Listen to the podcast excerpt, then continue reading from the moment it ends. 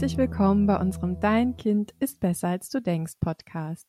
Der Podcast, der dir zeigt, warum du dem inneren Ernährungskompass deines Kindes vertrauen kannst. Wir sind Katharina und Julia von Confidimus und heute möchten wir mit dir gemeinsam erneut auf die ersten Wochen schauen, wenn ihr euch entschieden habt, euren Kindern in puncto Ernährung zu vertrauen. In der vorherigen Folge haben wir schon einige Punkte aufgegriffen und in dieser Folge wird es vor allem um die konkrete Situation am Esstisch gehen. Schön, dass du zuhörst.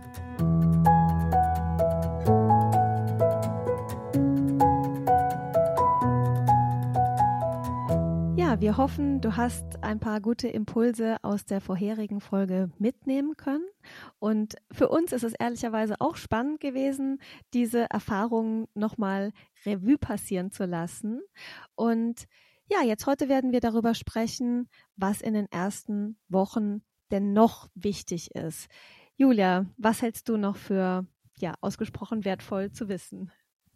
Ja, ich glaube, ein ganz wichtiger Punkt ist tatsächlich den Fokus so ein bisschen zu verändern bei der konkreten Mahlzeitensituation. Ich kann mich erinnern, dass ich früher wirklich mit meiner Aufmerksamkeit immer sehr, sehr oft ähm, auf dem Teller von Paul war, im Sinne von, was hat er gegessen, wie viel hat er gegessen, kann er denn jetzt schon satt sein oder habe ich das Gefühl, dass er auf jeden Fall noch hungrig ist? Und ich fand es damals selbst sehr herausfordernd, da tatsächlich so am Esstisch den Fokus zu verändern, zu verschieben, weg von, was ist mein Kind, wie viel ist mein Kind, hin zu, hey, wir kommen hier als Familie zusammen und haben irgendwie eine schöne gemeinsame Zeit. Und wir achten gar nicht mehr darauf, wer von was wie viel ist, sondern es geht irgendwie darum, ja, dass wir gemeinsam eine schöne Zeit haben beim Essen, dass wir uns austauschen, dass wir den Fokus lenken auf das, was uns so beschäftigt im Alltag, äh, was am Tag passiert ist, dass wir miteinander ins Gespräch kommen, dass wir irgendwie in Kontakt kommen zueinander und dass es dabei völlig egal ist, äh, was wir essen und ob wir überhaupt essen. Also es kommt schon auch hin und wieder mal vor, dass ich ähm, einfach ja, am Tisch mit dabei bin und nur eine, eine Kleinigkeit esse oder manchmal auch gar nichts esse, weil ich nicht hungrig bin. Und inzwischen ist es für uns auch so eine Selbstverständlichkeit geworden, den Blick da so vom, vom Essen wegzulenken hin zu, hey, was beschäftigt uns eigentlich und wie geht's uns so als Familie? Ähm, ich glaube, das ist ja etwas, was, was ihr auch lebt bei euch, ne? Ist das bei dir ist dir das leicht gefallen, damals so den Fokus zu verändern oder es war bestimmt auch ein Weg, oder? Ja, also das war schon etwas, was bei mir direkt zu so einer Entlastung geführt hat. Also ich hatte mhm. für mich schon verinnerlicht, hey, es ist gut, dass die Kinder das entscheiden können, was sie haben wollen und dass sie dann auch sich gut entwickeln, wachsen und gedeihen werden. Und als ich diesen Stress für mich selber auch habe fallen lassen, habe ich gemerkt, dass es mich sofort selbst entlastet. Also, dass ich einfach auf einmal denke, ach, ich muss ja jetzt gar nicht mehr kontrollieren, wie viel jetzt von dem Gemüse gegessen wird und so weiter, sondern dass das zu einer starken Entlastung führt. Und was du auch gerade schon angesprochen hast mit dem, wie viel du isst. Wir haben ja auch immer wieder schon Familien im Coaching gehabt, wo zum Beispiel die Mutter gesagt hat, ja, ich esse dann auch immer mit, weil ich ja ein gutes Vorbild sein möchte für mein Kind. Und dann esse ich halt eben auch oft zum Beispiel beim Mittagessen mit, obwohl ich eigentlich überhaupt keinen Hunger und Appetit habe, aber ich muss das ja irgendwie vorleben. Und das müssen wir eben nicht. Also wir dürfen ja Hunger und Sättigung vorleben. Und es ist ja dann auch wieder so im Umgekehrten so, wenn ich zu meinem Kind sage, du musst aber jetzt das Gemüse essen, dann kann natürlich mein Kind auch zu mir sagen, ja, aber dann musst du auch das Gemüse essen. Und das entlastet in dem Moment natürlich alle. Weil mir geht's auch so, ich muss echt zugeben, ich bin nicht so wahnsinnig der Gemüseesser. Also ich gibt viele Gemüsesorten, die ich auch gerne habe und auch so Rohkost, die ich gerne habe. Aber wenn es jetzt den Brokkoli gibt, dann habe ich ehrlich gesagt auch oft überhaupt keinen Appetit auf diesen Brokkoli. Und in dem Moment, wenn ich meine Kinder dann nicht mehr gängele, dann können ja meine Kinder mir sozusagen auch keine Retourkutsche mehr geben und quasi sagen, ja, aber dann musst du auch den Brokkoli essen. Ne? Und in dem Moment sind dann wirklich alle irgendwie davon entlastet. Und wenn ich keinen Hunger habe, dann esse ich nicht. So. Und dann fällt meinen Kindern da auch überhaupt nichts drüber ein mittlerweile, weil die einfach mit ihrem mit ihrem Teller beschäftigt sind. Das interessiert die überhaupt nicht. Und das finde ich als Ergänzung dazu auch noch ganz interessant. Wir wurden ja auch schon oft, ich denke du auch, ich wurde auf jeden Fall auch schon oft gefragt, ja, wie machen wir das, wenn jetzt zum Beispiel das ältere Kind das Gemüse nicht essen will, dann will plötzlich das jüngere Kind das Gemüse auch nicht mehr essen. Und auch da ist meine Erfahrung, dass das gar nicht so ist. In dem Moment, wo die Kinder selber bei ihrer Hunger, äh, bei ihrem Hunger, bei ihrer Sättigung, bei ihrem Appetit und bei ihrer Bekömmlichkeit sind, ist denen total egal, ob jetzt das ältere Kind das Gemüse gegessen hat oder nicht, weil sie einfach für sich entscheiden, habe ich jetzt gerade Appetit auf dieses Gemüse, ja oder nein. Und dann fällt es auch so weg, dass man gegenseitig auf die Teller schaut und sagt, ach, wenn du den Brokkoli nicht isst, dann muss ich auch nicht. Und wenn jetzt mein Bruder das nicht gegessen hat, dann muss ich nicht oder ich muss, weil der auch. So, das fällt dann alles weg. Und ich finde, diese ganzen ähm, Themen, die eigentlich mit dem eigenen Empfinden und mit dem eigenen Körpergefühl nichts zu tun haben, die fallen dann weg und das empfinde ich schon als extrem entlastend. Ja, das hat so eine schöne Selbstverständlichkeit irgendwie, ja. ne? Und ich finde auch, ähm, bei Süßigkeiten ist es ja tatsächlich auch so. Das ähm, ist ja auch oft ein Streitpunkt unter Geschwistern, ne? wenn der eine denn eine Süßigkeit haben darf, ähm, dass Eltern uns dann oft sagen, das jüngere, häufig dann das jüngere Geschwisterkind, wo man vielleicht noch den Anspruch hat, die noch ein bisschen fernzuhalten vom Zucker, möchte dann eben auch diese Süßigkeit, die das ältere Geschwisterkind äh, haben möchte. Und da finde ich tatsächlich auch ganz spannend. Das ist natürlich auch ein Prozess, ne? Das klappt nicht von heute auf morgen, dass sich diese Dinge auflösen. Aber da finde ich es dann tatsächlich auch ganz spannend, wenn Eltern uns berichten, dass das jüngere Kind das irgendwie völlig gelassen dann irgendwie hinnimmt, wenn das ältere eine Süßigkeit hat, ja, weil es eben nicht mehr diesem Außenimpuls folgt, da ist eine Süßigkeit und ich möchte die auch haben, sondern weil es dann eben bei sich ist und diesem inneren Impuls folgt und sich fragt, brauche ich jetzt eigentlich süßes Ja oder Nein? Und dann sich eben auch für, für Nein entscheidet, ja. Und ich finde es ganz spannend, dass kürzlich hat ähm, eine Mutter mir im Coaching berichtet und das ist auch nochmal so, so ein Aspekt zum Thema Fokus oder den Fokus verändern oder auch den Blick verändern. Da hat sie mir nämlich erzählt, ähm, ihr, ihr Sohn hatte Besuch vom Cousin und ähm, dann ja, haben die so miteinander gespielt und der Sohn selbst von unserer Coaching-Mutter war eben ja noch total begeistert und angetan, was bei ihm jetzt Süßigkeiten eben nicht mehr reglementiert werden und war da auch so ein bisschen stolz an der Stelle. Und dann haben sie eben gemeinsam beschlossen, mal zu gucken, was sie denn so alles an Süßigkeiten haben im Schrank und haben dann angefangen, alles rauszuräumen und auf den Tisch zu legen und haben sich dann in so ein Spiel vertieft. Und im ersten Impuls hat die Mutter gesagt, boah, es hat mich total geärgert, dass die irgendwie diese ganzen Sachen rausgeräumt haben und dann damit gespielt haben. Da gab es wohl Esspapier und ähm, dann hat sie gesagt, das sind ja auch Lebensmittel und damit spielt man nicht. Und dann habe ich gesagt, aber hey, schau doch mal, dein Kind hat vielleicht damit gespielt und alles rausgeholt. Und obwohl da so eine große Fülle war an Lebensmitteln, hat es nicht angefangen, das unkontrolliert zu essen sondern hat gespürt, ich habe eigentlich gar keinen Hunger, ich brauche gar nichts. Das heißt, dein Kind war total im Spüren. So, veränder mal die Perspektive. Und dann hat sie auch gesagt, ja, ja, das stimmt. Also ja, mein Kind hat sich gut gespürt. Und so haben wir es dann gemeinsam geschafft, da den, den Blick zu verändern. Und sie war dann auch sehr stolz und sagte, ja, dann sind wir echt ja auf einem guten Weg, oder? Dass auch wenn da so eine Fülle ist, mein Kind nicht unkontrolliert zugreift, sondern sich gut spürt und merkt, ich brauche eigentlich jetzt gar nichts Süßes, obwohl so viel im Angebot ist. Ja, und es fällt halt einfach wirklich ein wahnsinniger Stress weg, wenn man auch weiß, ich kann jetzt da eine Tüte Chips oder eine Packung Kekse auf dem Tisch liegen haben und man muss eben nicht die ganze Zeit gucken, so, oh Gott, oh Gott, und jetzt aber nur noch ein Chip oder nur noch ein Keks und dann packe ich es weg und so weiter, weil diese Dinge einfach automatisch liegen bleiben. so, also das, das ist ja immer wieder der Punkt, den uns viele gar nicht so glauben, dass sich das so einpendeln kann. Aber das haben wir natürlich mittlerweile ja in so vielen Coaching-Familien gesehen und auch bei uns selbst gesehen, dass wir einfach wissen, dass das funktioniert. Was natürlich nicht heißt, dass die Kinder nicht auch mal viel Süßes essen. Und das finde ich auch noch ganz witzig, so als Ergänzung, weil bei uns ist es zum Beispiel so, dass bei uns der Kleine am meisten Süßes isst. Und mhm. da ist es dann aber auch so, dass wenn der jetzt irgendwie noch drei Kekse essen will, dann ist es einfach mittlerweile nicht mehr so, dass die Großen dann irgendwie denken, ja, aber wenn der jetzt drei Kekse hat, dann möchte ich auch noch drei Kekse haben und so weiter, sondern das ist denen einfach total egal. Die essen dann, ja. Wenn sie Lust haben auf einen Keks, einen Keks und der kleine drei Kekse und das spielt überhaupt keine Rolle für die, weil sie eben nicht das Gefühl haben, ich muss hier um irgendwas kämpfen. Ne? Genau. Und weil sie wissen, wenn ich möchte, darf ich. Ich genau. habe dann den Zugang. Ja, ne? genau. Mhm. Ja, wollen wir nochmal zum zweiten Punkt kommen. Was ist denn noch so am Esstisch wichtig? Ja, in unserem Buch haben wir, haben wir ja eine ganze Reihe von Punkten formuliert. Ne? Und ein Punkt, äh, den ich ganz wichtig finde in den ersten Wochen, ist tatsächlich mit Freude und undogmatisch essen. Das klingt jetzt vielleicht auf Anhieb so ein bisschen banal fast, ne?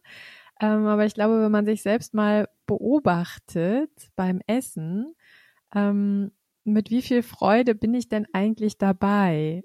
Ähm, wie sehr kann ich mich vielleicht auch auf meine Mahlzeit konzentrieren? Wie genussvoll esse ich? Ich glaube, das sind alles so Fragen, die man jetzt als Hörer mal mitnehmen kann und bei der nächsten Mahlzeit sich da einfach selbst mal so ein bisschen beobachten und reflektieren kann. Weil ich für mich kann sagen, dass ich gerade so, und ich glaube, da geht sehr vielen Eltern so in dem ja, stressigen Alltag, den wir irgendwie alle haben, mit den verschiedensten Herausforderungen, dass man die Mahlzeiten oft gar nicht so sehr als, als Pause oder Moment der Ruhe irgendwie empfindet, sondern irgendwie bettet sich das so ein in den Tages, in den Tagesablauf, Tisch decken, hinsetzen, essen, okay, wann ist der nächste Termin, los geht's zur Schule, nimm, zieh bitte schon mal deine Schuhe an und so weiter, ne? Und da mal so einen Stopp zu setzen und zu sagen, okay, ich freue mich jetzt einfach mal auf meine Mahlzeit und ich esse wirklich mit Freude und auch mit Genuss und ich spiegel das auch meinem Kind. Das war wirklich was, was ich auch lernen musste, dann zu sagen, oh, das schmeckt mir heute richtig gut. Oh, wie lecker hm, guck mal, wie gut hier diese Mango riecht, ja, jetzt mal so ein bisschen überspitzt. Ähm, und auch so dieses Undogmatische, ne? Ich glaube, das ist auch ganz wichtig. Die Freude ist das eine und die Gelassenheit, aber auch das Undogmatische, dass man als Eltern eben nicht anfängt, sich über Nährwerttabellen zu unterhalten am Esstisch. Uns berichten ja auch häufig Mütter, die sagen, ja, ich kämpfe auch selber so mit meinem Gewicht irgendwie und mir fällt es dann auch schwer, ähm, ja, nicht Kommentare irgendwie abzugeben oder zu sagen, ach Gott, ja, die Pommes, die haben ja so viel Fett und so weiter. Also, dass man eben doch versucht, Lebensmitteln wieder einen undogmatischen Blick irgendwie zu geben, damit die Kinder und auch da, du hast es vorhin gesagt, so, das hat auch eine ganz starke Vorbildfunktion und eine Signalwirkung. Wenn ich als Mutter eben nicht sage, streich die Butter nicht so dick, ähm, jetzt hör mal auf mit der Mayonnaise, ähm, sondern wenn ich da einfach ja den Blick aufs Undogmatische richte und mit Freude und Gelassenheit irgendwie esse. Ja, genau. Und mir geht es dann auch so, dass ich vielleicht als Ergänzung auch zu dem Punkt mit Freude und undogmatisch auch noch so die Ruhe nochmal aufgreifen wollen würde, dass man diese Zeit am mhm. Esstisch auch wirklich nutzt, um so zur Ruhe zu kommen. Ne? So wie du es gesagt hast, man ist manchmal so in diesem Alltagsstress, so ne, Tischdecken hinsetzen, essen, weiter geht's. Und gerade bei den Kindern haben wir schon oft gesehen, dass sie jetzt vielleicht von der Schule kommen und diesen Stress oder dieses Überreize, dass sie vielleicht mitnehmen, dann wie an den Esstisch mitnehmen und dann vielleicht auch hektisch essen und irgendwie regelrecht schlingen, was nicht unbedingt damit zu tun haben muss, dass sie jetzt Zeitdruck haben, sondern weil sie einfach diese Reizbelastung mitnehmen und so wie sie sich fühlen, dann eben auch essen. Und dass man ja versucht, diesen Ort wirklich in gewisser Weise, speziell wenn mehrere Kinder im Spiel sind, wird es nie ganz ruhig werden, aber das so ein bisschen mhm. zu einer Zeit, zu so einer Auszeit werden zu lassen, wo man wirklich zur Ruhe kommt. Manche Eltern starten ja auch mit so einem Ruheritual, dass man nochmal tief durchatmet oder möglicherweise ein Tischgebet spricht oder sowas, einfach um auch einzuläuten, hey, jetzt sitzen wir hier mit Ruhe am Tisch und jetzt essen wir auch in Ruhe. Und dass wir als Eltern eben auch nicht irgendwie noch schnell die Mail schreiben und das Handy nebendran liegen haben und das Ganze irgendwie eine stressige Situation ist, sondern dass wir in Ruhe am Tisch sitzen und da vielleicht eben auch noch als Ergänzung, dass man auch mal fragt, hey, ist alles da, was ihr braucht, schon vorm Essen, damit es sich eben nicht so entwickelt, dass die ganze Zeit jemand aufsteht und noch was holt und das Ganze einfach so unruhig ist oder dass die Kinder irgendwie nach einem Bissen aufspringen und irgendwie schon wieder irgendwie zum Spielen gehen und so. Ähm, also da vielleicht, wenn man jetzt ein Kind hat, das halt extrem Mühe hat, still zu sitzen, dann würde ich auch nicht dogmatisch sagen, dass das Kind immer sitzen bleiben muss. Aber dass es einfach die Chance bekommt, da zur Ruhe zu kommen. Und wenn das Kind zur Ruhe kommt, dann ist ja der Impuls auch viel weniger da, jetzt irgendwie sich bewegen zu müssen. Ja, ja, absolut. Also diesen Tipp, ähm, bevor man mit der Mahlzeit startet, nochmal zu fragen, äh, fehlt dir noch was, brauchst du noch was, ne, den finde ich wirklich wertvoll. Den habe ich auch schon oft weitergegeben im Coaching, ähm, weil wirklich viele Mütter oft sagen, wir kommen gar nicht so richtig zur Ruhe beim Essen, weil das, was ich dann irgendwie zubereitet habe, dann heißt es, das riecht komisch, das will ich nicht essen. Dann fängt der Papa vielleicht schon mal an, was zu essen, weil der so hungrig ist. Das heißt, einfach sozusagen, bevor man gemeinsam sich an den Tisch setzt, alle nochmal fragen, braucht ihr noch was? Ist alles da? Ja. Und wenn alle das Gefühl haben, dass sie was finden, was im Angebot ist zu der Mahlzeit, sich dann hinsetzen und eben gemeinsam starten und dann genauso wie du sagst, äh, in die Ruhe finden. Das, ich finde auch, dass man sich da gar nicht überfordern muss. Bei uns klappt das mal besser, mal schlechter.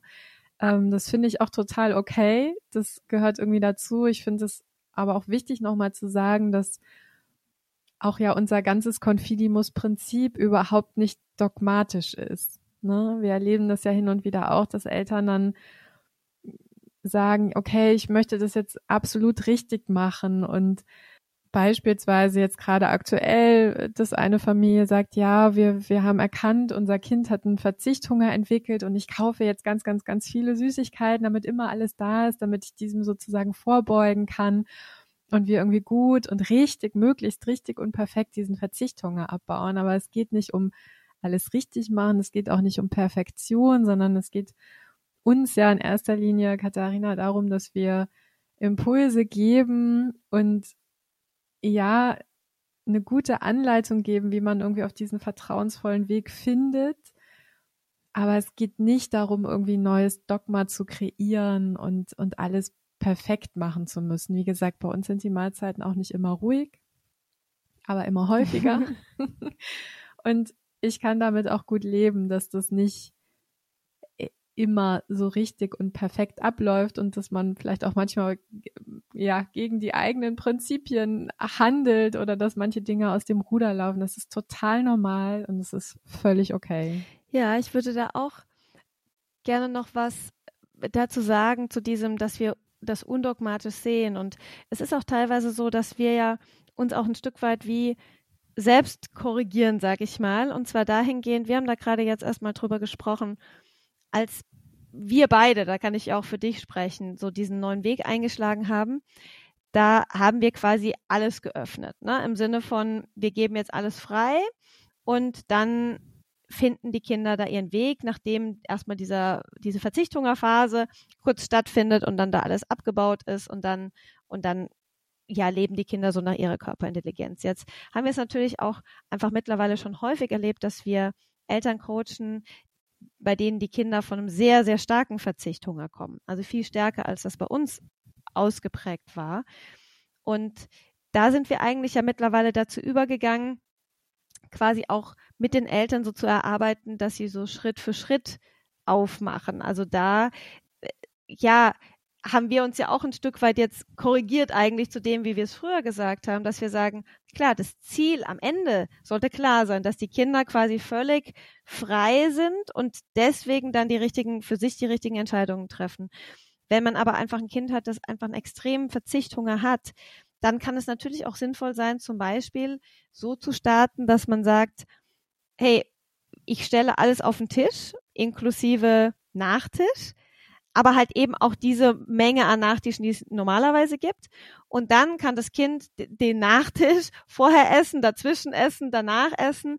Aber das ist jetzt einfach auch die Menge, die angeboten wird, zum Beispiel, um dann einfach so Schritt für Schritt diesen Verzichthunger abzubauen. Ich fand in dem Zusammenhang wirklich noch ganz lustig, dass ich vor kurzem gelesen habe, dass Robert Lewandowski immer zuerst das Dessert isst. Ähm, und der ist ja nun wirklich super, super fit. Ähm, also für alle Eltern, die dann denken, das geht doch nicht und das darf man doch nicht und das ist doch ungesund und so weiter. Und der hat ja einen extrem so gesunden Lifestyle und ist unfassbar, so als Leistungssportler natürlich unfassbar austrainiert, der dann sagt, ja, er braucht das auch irgendwie für sein Wohlbefinden, dass er das Dessert erst isst. Und ähm, da merke ich auch immer wieder jetzt in den letzten Coachings, wenn ich das Eltern sage, dass die da fast wie so ein bisschen aufatmen und denken, ah, okay, also wenn, wenn selbst so jemand sowas macht, dann muss es für unser Kind jetzt nicht irgendwie der Weg in den Abgrund irgendwie sein. und dass sie dann sagen, okay, dann probieren wir das mal aus. Und am Ende des Tages, ne, und das ist dann, glaube ich, den meisten Eltern auch im Coaching immer sehr schnell plausibel, wenn ich dann sage, wenn jetzt das Kind eine Portion Nudeln isst und danach irgendwie ein Schokopudding. Oder ob das Kind jetzt erst den Schokopudding isst und dann die Portion Nudeln. So, naja, da wird jetzt das eine nicht irgendwie gesünder oder ungesünder sein als das andere, ne? Und ähm, ja. manchmal ist es ja sogar so, dass das Kind vielleicht erst den Schokopudding isst und dann aber nur noch eine halbe Portion Nudeln und dann schon satt ist. Und das Kind hätte eben nicht nur eine halbe Portion Nudeln gegessen und dann den Schokopudding, ähm, sondern hat dann isst den, die ganzen Nudeln, weil die Eltern einfach wollen, dass das Kind sich komplett satt isst. Und dann kommt aber der Schokopudding ja. noch oben drauf. Und speziell, wenn es um Kinder geht, bei denen die Eltern die Sorge haben, dass sie übergewichtig werden, erreicht man so natürlich das Gegenteil von dem, was man eigentlich will. Ne? Ja, weil man das Spüren verhindert, genau. ne? Also es kann ja auch sein, dass das Kind nur den halben Pudding isst genau. und dann den ganzen Teller Nudeln. Das ist ja genau. auch eine genau. Möglichkeit. Ähm, was ich zum Beispiel ganz häufig sehe, weil die Kinder einfach spüren, okay, ich bin jetzt sehr hungrig, ich starte mit der energiedichtesten, mit dem energiedichtesten Lebensmittel, in dem Fall dann der Pudding in dem Beispiel, merke aber, das sättigt mich gar nicht langfristig. Ich esse also vielleicht nur die Hälfte Pudding und äh, gehe dann zu den Nudeln über, weil ich da weiß, die machen mich satt, esse bis zu meinem natürlichen Sättigungspunkt, spüre den, respektiere den und lass dann eben den halben Pudding stehen. Das ist ja auch so ein Beispiel, was wir äh, schon mal erzählt haben und ähm, viele Eltern sagen dann, ja, das kann ich mir gar nicht vorstellen. Aber wenn einmal dieses Spüren wieder aktiviert ist und wenn der Fokus und der Blick auf diesem Spüren liegt, ja, dann ist das schon auch möglich. Aber wie gesagt, setzt euch nicht unter Druck, geht es langsam an. Das ist ein Weg und das ist auch ein Weg der kleinen Schritte und ich glaube, das ist auch okay. Man darf, glaube ich, auch die Kinder an der Stelle nicht überfordern ähm, dass man denkt, okay, man macht jetzt auf oder man erlaubt mehr Dinge oder man ist undogmatischer und schon sind die Kinder irgendwie sofort im Spüren. Das ist ja auch immer sehr individuell und es kommt halt auch immer sehr individu individuell darauf an, was war vorher sozusagen, ne? Also welche Regeln gab es vorher? Wie alt ist mein Kind? Es hat ja auch viel mit Charakter des Kindes zu tun. Ne? Das stellen wir auch oft fest. Wie sind so die Wesenszüge? Das hat auch ganz viel mit der Ernährung zu tun. Das wäre vielleicht mal eine Idee, dass wir darüber mal äh, auch mal sprechen in der Podcast-Folge. Jetzt erstellen wir unseren Redaktionsplan hier, hier quasi direkt live. Ja, also es gibt, es gibt viele Punkte, aber ich glaube, für heute können wir, können wir festhalten, für die ersten Wochen ist es wichtig, den Blick, sozusagen den Fokus auf das fröhliche Zusammensein am Esstisch äh, zu, zu lenken, so als einen der ersten Punkte. Dann mit Freude und undogmatisch essen, auch ganz, ganz wichtig. Und zu versuchen, einfach in die Ruhe zu finden. Ja, dass wir alle so das Gefühl haben, okay, die Mahlzeiten sind jetzt auch so, ein, so eine kleine Insel im stressigen Alltag, wo wir einfach zusammenkommen, wo wir Ruhe finden, wo Gelassenheit herrscht, wo Freude herrscht und wo eben kein Dogma herrscht. Sehr schön. Ich würde sagen, dann sind wir schon durch für heute. Ich würde gerne noch sagen, was wir in der nächsten Folge äh, haben. Und zwar werde ich da ein Interview führen mit dem Personal Trainer Tom Franke. Und hier wird es darum gehen, inwiefern ist denn so Sportwissenschaft, Personal Trainer sein und eben auch auf die Körperintelligenz achten, miteinander vereinbar. Da wird es jetzt nicht ausschließlich um die Kinder gehen, auch, aber auch generell um die Frage Ernährungspläne versus Körperintelligenz. Und ja, da freue ich mhm. mich auch schon sehr drauf. Ja, spannend. Interessant. Also da freue ich mich auch schon sehr drauf auf die, auf die Folge. Ähm, Denn in der Tat finde ich das ein ganz interessantes Spannungsfeld. Mhm. Dann freuen wir uns, wie immer, wenn du auch bei der nächsten Folge wieder dabei bist. Und wenn du magst, dann schreib uns doch gerne eine Podcast-Bewertung, wenn dir der Podcast gefällt. Und bis dahin gilt wie immer, mach es gut und nicht vergessen, dein Kind ist besser, als du denkst.